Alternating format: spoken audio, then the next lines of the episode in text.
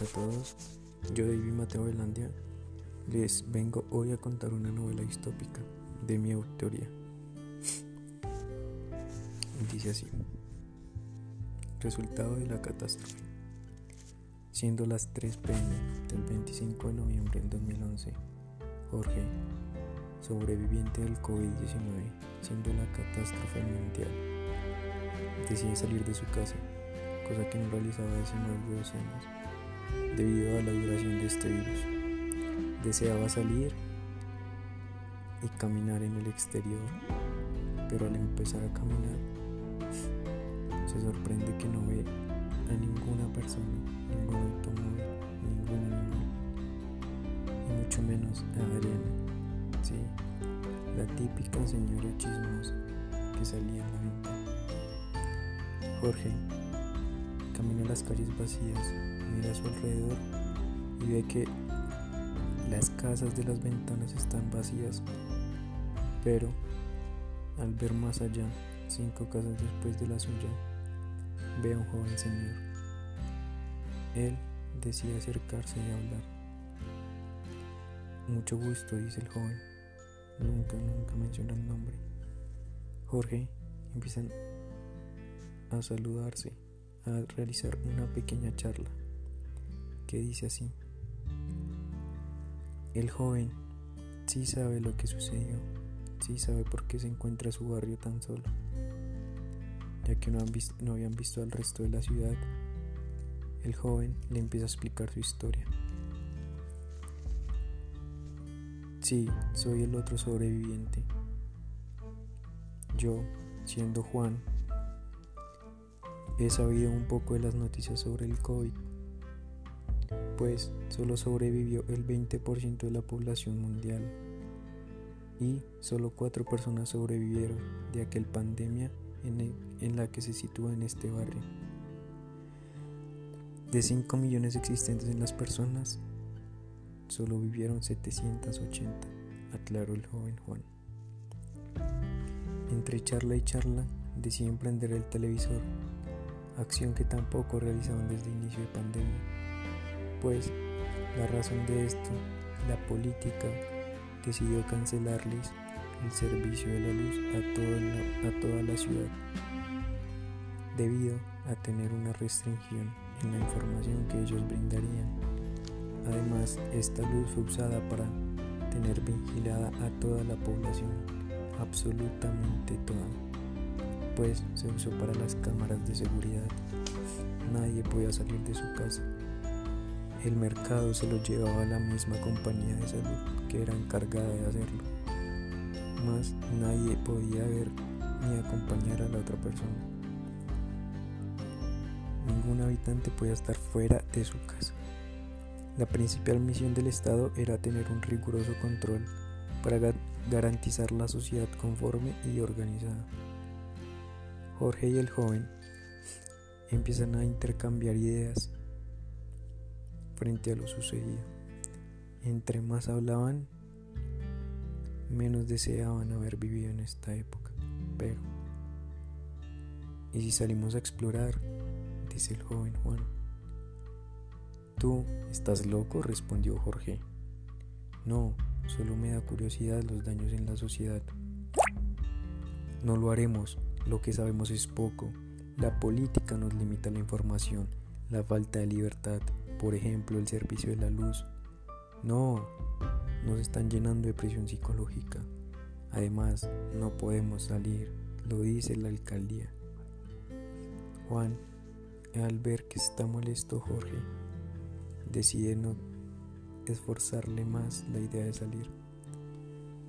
Pues Jorge sabía que afuera era peligroso. Y como ya no pueden salir de casa, ya que también siguieron funcionando las cámaras de seguridad, decidieron quedarse en la casa de Juan. Vivieron allí unas tres semanas aproximadamente, hasta que un día, con la poca información que tenía, la poca luz, la poco servicio, el miedo y la coacción, la falta de libertad de los elementos principales, en este caso su luz, su comida, ya que tenían muy mínimo, lo suficiente para poder vivir, que era algo poco, deciden ir a buscar, ir a salir, ir a ver cómo está el mundo o por lo menos su ciudad. Sí, ese mismo día, el 8 de enero del 2022, ya pasados casi un mes y medio, Jorge le da la idea y la motivación a Juan, que ahora era al revés, Juan se negaba completamente, pues cualquier persona tendría miedo de ser otra víctima más de aquel COVID-19, de ser esa persona que por la que tenías que salir ibas a morir, de no pertenecer a ese 20% de la población mundial que sobrevive. Pues como hacemos cuentas, más de 4 millones de personas murieron. Ese día, el 8 de enero, deciden emprender su viaje. Empiezan desde su ciudad, yendo calle por calle. Esto se facilitó debido al coche de Juan. Él tenía una buena fortuna debido a que su padre fue pensionado además de la policía y al morir Juan recibió un buen dinero por él. Así que deciden emprender su viaje cuando ven una calle muy, muy completamente vacía. No se encontraba nadie, absolutamente nadie, ni en la ventana. Jorge le pregunta, ¿será tan grave la situación que ni siquiera podemos ver a nadie al pasar más de 40 minutos? Juan aterrorizado, con miedo a lo que pueda pasar, responden sí, pues no tenían una información 100% aceptada pero lo que sí sabían es que todavía pueden sobrevivir. No había un acompañante, ni salud, ni carros, nada, absolutamente nada cerca. Como se reitera la historia, no había luz simplemente para las cámaras de seguridad. Juan, Juan, ve una persona acá. Jorge llega y se acerca. Sí, una señora llamada Claudia. Claudia, de una edad de 90 años, dice que ella fue víctima del COVID. A su vez, expresa que los médicos, las clínicas, estaban llenas, había mucha gente muriéndose en cada clínica.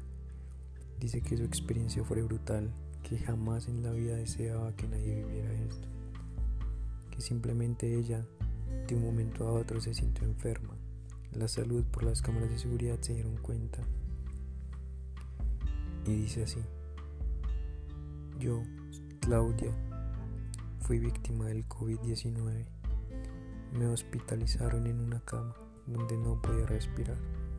Veía personas llorando y muriéndose, donde los médicos lloraban y decían que no podían salvar más vidas.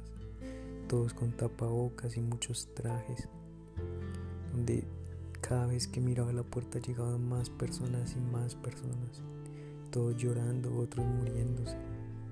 Simplemente, de un claro ejemplo, puedo decir que en una hora vi a más de 300 personas salir y entrar a la puerta del hospital.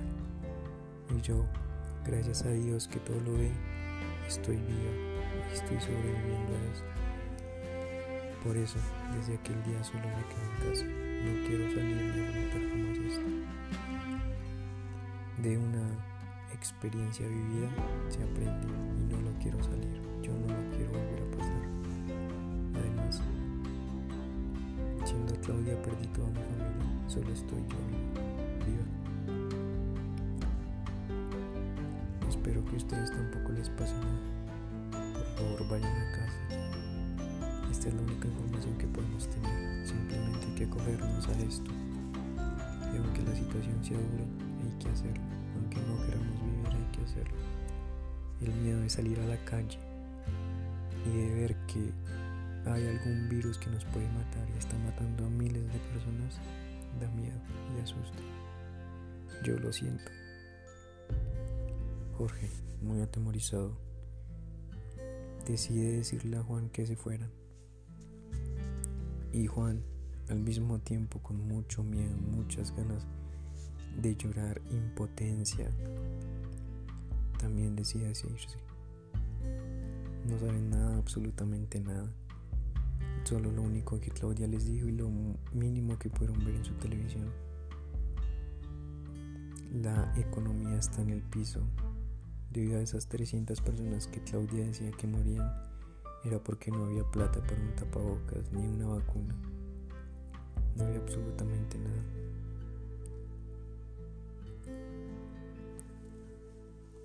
Ya pasados tres años de esta miseria, Juan y Jorge, viviendo juntos, se consideran hermanos. Ya pueden salir tranquilos, pero no hay sociedad, hay muy pocas personas en su ciudad. De 3 millones que vivían en su ciudad solo quedaron 30. Y claro, él tiene compañía, pero los otros no. Su familia muere. Simplemente es una realidad que no podemos detener. Y Jorge, con Juan, fueron sobrevivientes